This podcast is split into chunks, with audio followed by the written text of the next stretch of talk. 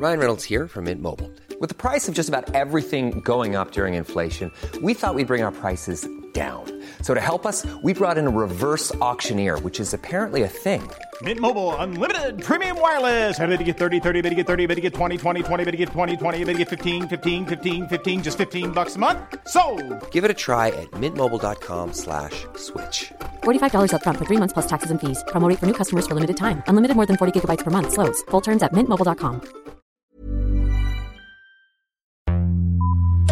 Vox Polony.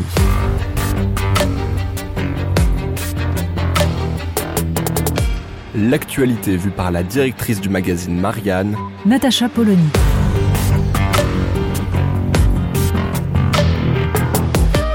Vox Polony. 500 000. Un chiffre en lettres blanches sur fond noir, pour nous faire peur.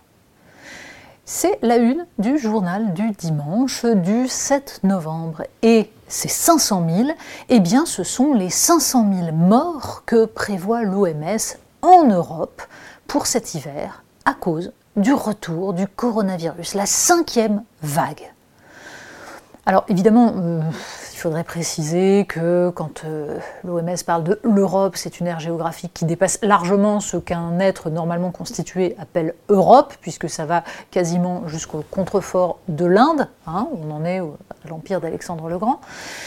Et puis, il faudrait tout de même expliquer que ce ne sont que des projections. Mais peu importe, le journal du dimanche titre là-dessus, et pour une raison simple, c'est qu'Emmanuel Macron doit s'exprimer, et qu'il faut préparer les esprits.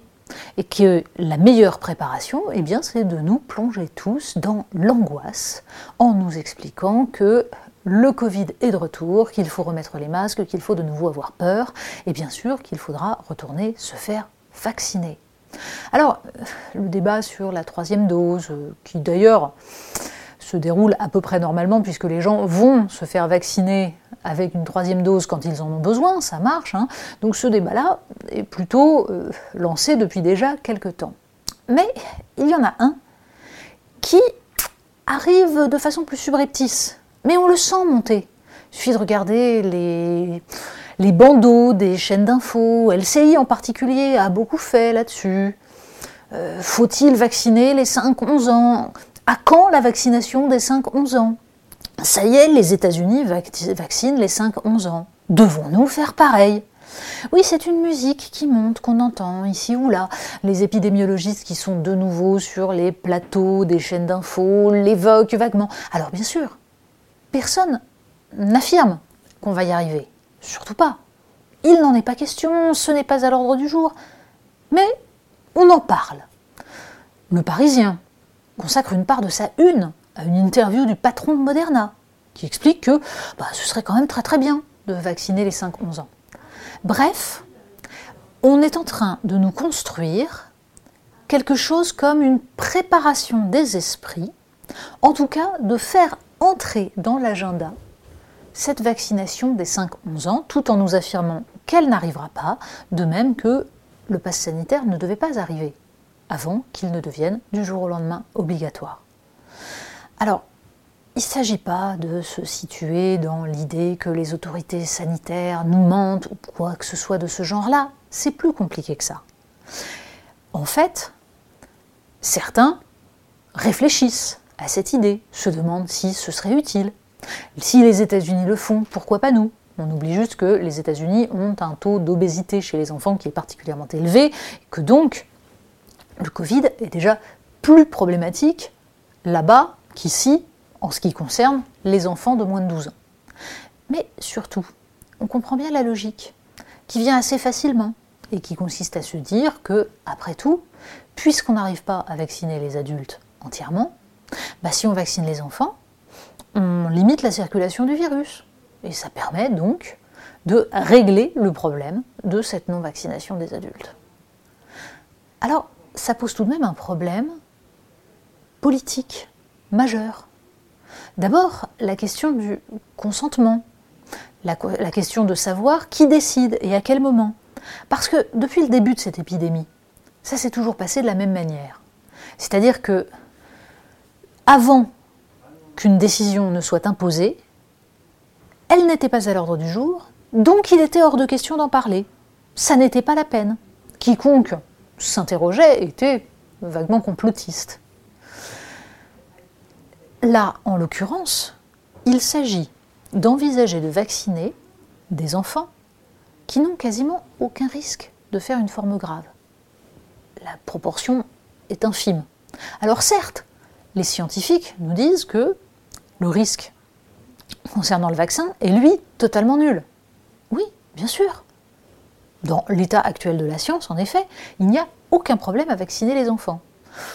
D'abord, c'est dans l'état actuel de la science. Et ça, on ne pourra jamais empêcher quelqu'un de se dire que l'état actuel de la science n'est pas forcément l'état de la science demain. Mais peu importe, le problème n'est même pas là.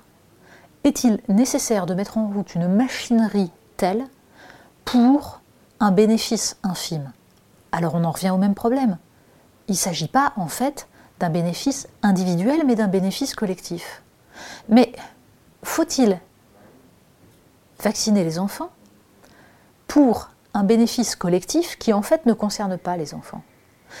Voire, bien sûr, la question de la qualité de l'immunité, puisqu'on nous a expliqué récemment que l'immunité naturelle était peut-être plus efficace que l'immunité produite par le vaccin. Bref, les questions sont très nombreuses. Il faudrait les mettre sur la table. Nous avons essayé de le faire à Marianne. Nous l'avons fait d'autant plus qu'il y avait débat au sein de la rédaction un débat important entre ceux qui considèrent que la balance bénéfice-risque est positive et que donc ça ne poserait pas de problème, et les autres, en général eux-mêmes parents de jeunes enfants, qui eux-mêmes sont vaccinés et l'ont fait sans aucun problème, mais qui se disent qu'il est tout de même hallucinant qu'on envisage de faire vacciner leurs enfants. Alors, si nous pouvions en débattre démocratiquement, avant que la question ne se pose réellement, nous aurions, disons, progressé dans la gestion de cette épidémie. Vox Polony. Retrouvez tous les podcasts de Marianne sur les plateformes de streaming. Et puis les analyses, articles et entretiens de la rédaction sur marianne.net. Et surtout, n'hésitez pas à noter cet épisode et à nous laisser vos commentaires.